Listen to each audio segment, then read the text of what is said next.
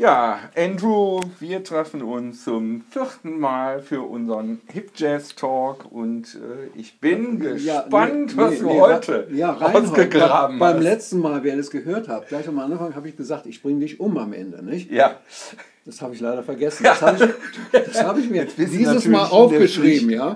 Bring Reinhold um. Ja. Naja, die, die, Gründe werde ich den Hörern irgendwann verraten, wenn sie. Genau. Stopp, stopp, stopp, stopp. Erstmal, bevor du jetzt hier Aha. losbratterst, muss ich natürlich erstmal wissen, Um was, was haben wir geht. denn heute? Okay, wir haben wieder was aus den äh, Anfang 60er Jahren. Letztes Mal hatten wir Cannonball Adderley Then Dirty Blues. Ähm, ein oder zwei Jahre später, wirklich immer noch Anfang 60er, waren die äh, Crusaders, also eine Gruppe aus Texas, die sich schon der, auf der Schule getroffen hatten, hatten mehrere Namen, äh, bis sie sich auf Crusaders entschlossen hatten, gingen nach San Francisco, wurden da von Pacific Jazz, Jazz Pacific äh, unter Vertrag genommen, machten ungefähr zehn Alben für das Label. Das meiste, würde ich sagen, Hard Bop mit komischen Einflüssen, die aus anderen Richtungen auch kamen. Danach in den 70er Jahren haben sie ihre Richtung verloren, gingen dann auf verschiedenen Plattenlabels ähm, und Blue Thumb und so weiter, Capital und äh, hatten auch ein paar Hits mit diesen Soul-Sachen wie äh, Stopp. Ich, Crusaders, Ja. ist doch mein, mein Lieblingspianist Joe Sample. genau, genau. Da gehe ich war ja jetzt äh, nach Leverkusen, habe ich eine ja, Karte für. Ja, schön. Also das, der Ja, das da- war einer von den Gründungsmitgliedern Ja. von den Crusaders. Crusaders. Äh, die, nein, zu dem Zeitpunkt hießen sie die, äh, jetzt komme ich durcheinander, hießen sie Jazz Crusaders. In 1970 haben sie ihren Namen gewechselt auf Crusaders, nämlich die dachten oder irgendjemand dachte, das Wort Jazz stoßt Leute ab. Ab. Okay. Und äh, na, nachdem sie auch einige Platten Fusion gemacht haben, ähm, Keep on Keeping On war eine von den Sachen, die ich persönlich auch sehr gut finde, obwohl es eher aus dem Soul-Bereich kommt, fast außer die, den guten Jazz-Solisten, die immer auch da drauf waren. Äh, aber hier nannten sie sich einfach Jazz Crusaders, wie gesagt. Und jetzt komm, stoße ich also hier auf, auf Joe Sample Mhm. in aus einer Zeit, die ich noch gar nicht kenne. Also Aha. die ist mir überhaupt gar nicht bewusst, dass die überhaupt stattgefunden Okay, hat. interessant. Der Pianist auf dieser Platte, Jazz Waltz, ähm, war ein anderer Pianist, der auch bei World Pacific oder Pacific Jazz unter Vertrag war, und zwar Les McCann. Ach so, Ein sehr okay. Blues-influenced äh, Pianist. Also so sind die beide, die, ähm, die tun sich gut zusammen. ja, Weltkan da bin ich ja mal gespannt.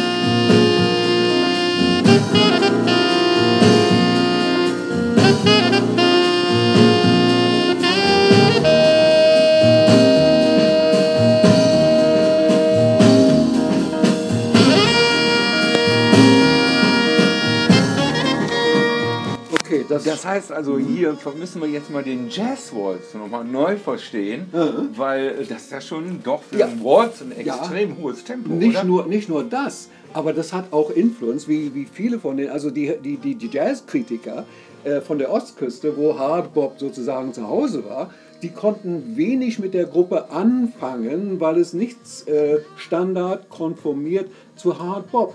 Natürlich, bei diesem äh, Stück Blues for Ina Ina, ähm, nee, sorry, Spanish Castles, da spürt man eindeutig einen spanischen Einfluss. Nicht? Ja. Ähm, damit spanischen Einfluss konnte man Hardbop auf der Ostküste gar nichts anfangen. Und so wurden sie auch nicht ganz ernst genommen als, als Jazzer. Machte ihnen wenig aus, nämlich die hatten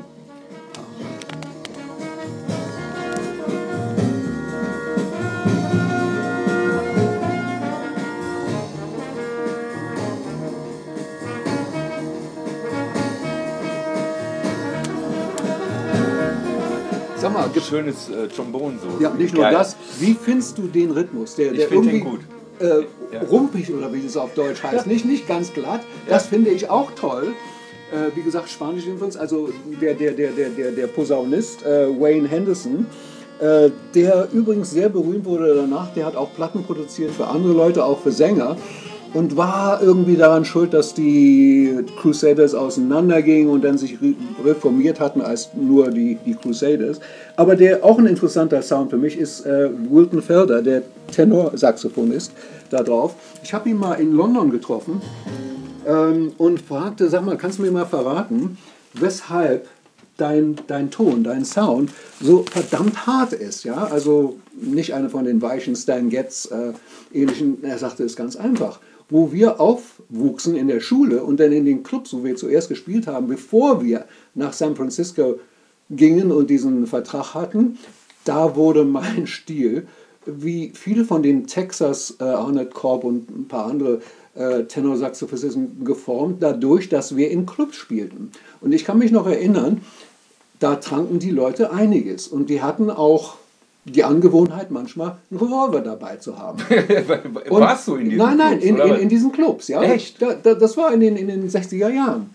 Ähm, und da kam mal ein Typ auf mich, als ich am Bandstand war und wir waren beim Spielen, und er klopfte sich hier auf äh, sein Jackett und man, ich konnte sehen, da war was. Und da sagte er mir, hey, Boy, ne, You're gonna make me feel good tonight, aren't you? also, hart spielen, kein von diesen Soft Nonsense. Und da, das hat mein, mein Sound äh, auf Befehl geprägt. Also jetzt, das war also nochmal, liebe GEMA, das ist nur der Ausklang von Blues for, for äh, nee, nee, was war das? Äh, Spanish Castles. Jetzt, genau. jetzt kommt äh, Blues for Ina Ina. Übrigens, Spanish Castles war auch bei Jazz Pacific eine der letzten 45er Singles, die sie noch rausgebracht haben. Geiles Klavier. Und, ja. ja. Hör mal, mal rein.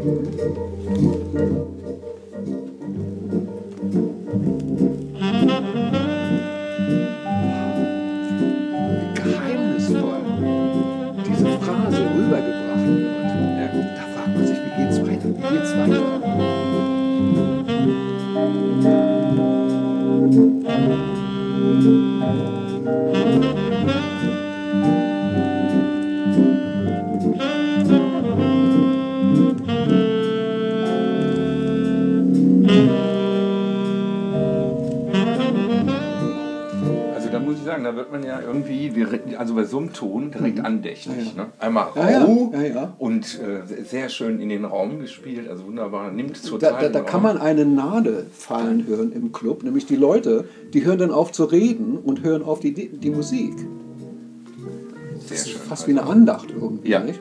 Absolut. Das andere ist, diese Platte ist äh, 50 Jahre alt, 63 oder so aufgenommen. Ja. Wenn eine Gruppe die morgen aufnehmen würde, können die das technisch vielleicht ein bisschen besser, aber musikalisch irgendwie kaum besser. Anders ja. Aber das ist war ein Höhepunkt Perfektionismus. Hör mal jetzt das. Ja.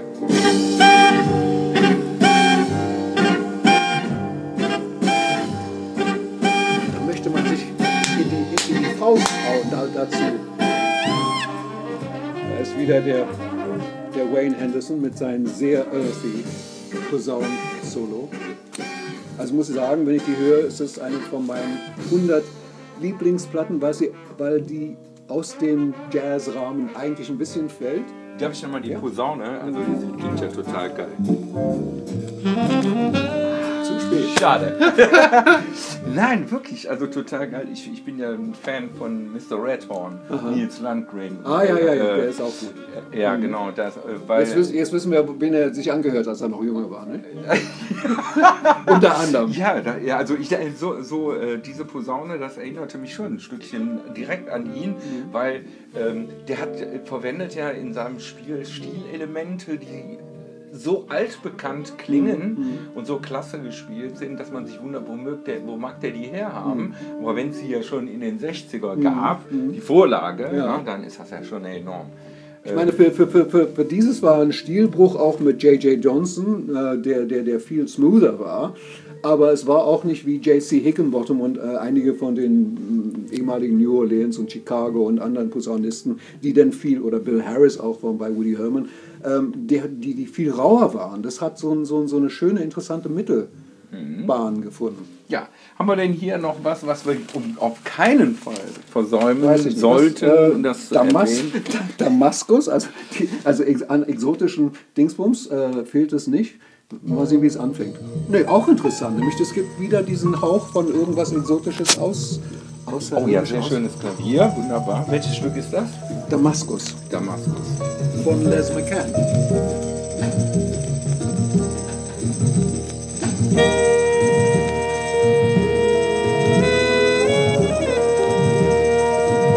Sehr schön.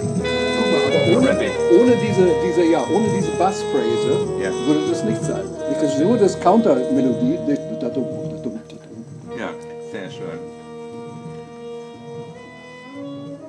So, und was können wir, haben wir an Informationen zum Album selber? Das ist, wird, gibt's das, ist es noch käuflich oder wird es wahrscheinlich nicht mehr käuflich? Sieht nicht so nee, aus. ich habe das auch äh, zwei Ich hatte es mal als neue Platte irgendwann, habe es dann dummerweise verkauft Ja. und habe mich danach gesehnt. Und als ich das irgendwo in einem bei unseren bekannten Plattenhändlern gesehen habe, für mich unter dem Preis, den ich dafür bezahlt hätte, äh, gleich gekauft. Aber guck, guck mal diese Jünglinge an. Ja.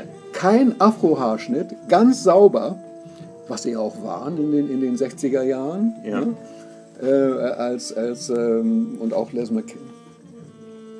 Joe. Sample, ja, ja. Yes. Und den wirst du jetzt in ein paar Wochen in Leverkusen sehen? Am äh, Freitag, nee, äh, Samstag habe ich Ticket für Jazztage Leverkusen Okay. und äh, freue mich da eigentlich schon drauf. Der ist mit Randy Crawford da. Okay, der, der, der, der spielt auf diesen, also keine von diesen Kompositionen ist ihm zugeschrieben. Aber du kannst ja mal die ganzen, äh, das ganze Publikum durcheinander bringen, indem du sagst, hey, spiel mal Three Quarters Forgotten Co. Dann hören wir mal rein. Ja. Ach, wir haben wieder, also irgendwann, ich muss mal hier sehen, wir haben wieder, liebe GEMA, aus Versehen das Ende von, äh, was war das nochmal, Damaskus. Kurz gehört. Damaskus, okay, okay. Jetzt kommt.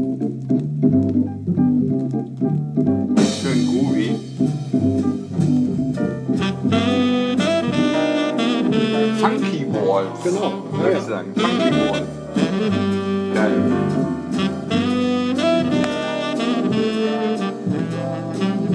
Also man kann sagen, das ist drei oder vier Jahre aufgenommen nach Dave Brubeck Time Out mit äh, Take Five, nicht? Was ja einen Durchbruch erzielt hatte, indem es ein erste Jazz-Single mit einer Million, aber auch ein Jazzwalzer war, nicht? Das heißt danach also, wurde äh, sagen wir mal so, äh, dass, dann hat äh, Brubeck 59 Ja, 59 äh, den Jazzball, äh, Jazz Jazz Waltz äh, populär salonfähig gemacht. Genau, also Genau. Nicht, nicht erfunden, das war schon davor, Ja. aber durch Take Five mit Joe Morello, war das Joe Morello? Äh, auf Drums. du, das ist lange her, ja? Ja, ja, okay. ähm, hat den salonfähig gemacht und hat ihn populär gemacht. Und daraufhin haben sich einige Gruppen gesagt, na ja, versuchen wir auch mal so ein Jazz-Waltz. Nicht?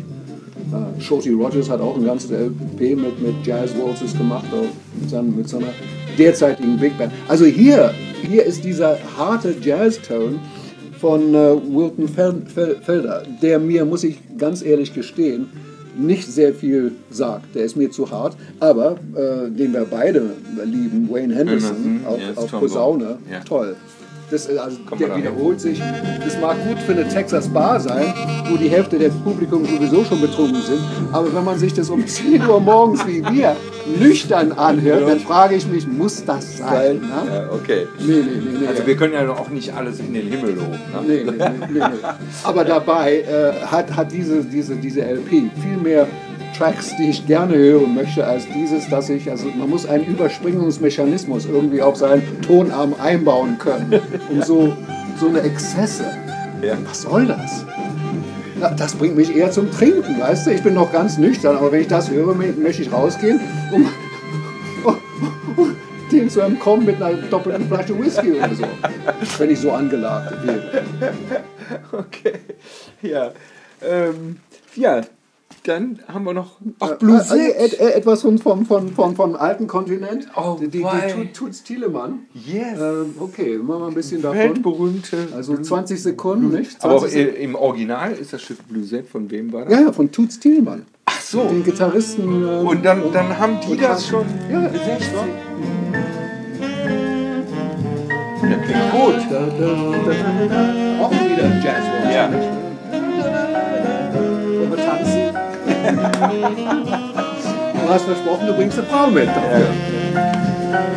Kein Verlass auf diese Jazzkritiker.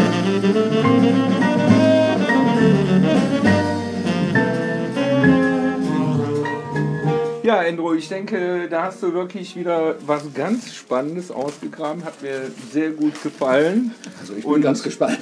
ich, ich bin ganz gespannt auf die, auf die nächsten Folgen. Also äh, das wird ja jetzt noch ein bisschen dauern. Äh, so ganz so schnell. Mindestens schießen. Tag, ne? Ja, mindestens ein, jeden Tag eine Folge. Das wäre natürlich auch ein gutes Ziel, aber denke mal, das werden wir zeittechnisch. Du, wenn wir das, wir das nur so ab und zu machen, machen, dann hört die GEMA nicht so genau. Wenn man das täglich machen würde, ja. dann würden sie vor unserer Haustür stehen. Ja, ja genau. So, liebe Jazzfreunde, das war's für heute in unserer Folge 4 und äh, ich hoffe, sie hat euch gefallen und äh, wir verabschieden uns dann bis zum nächsten Mal. Bye, bye. Bye. Ciao.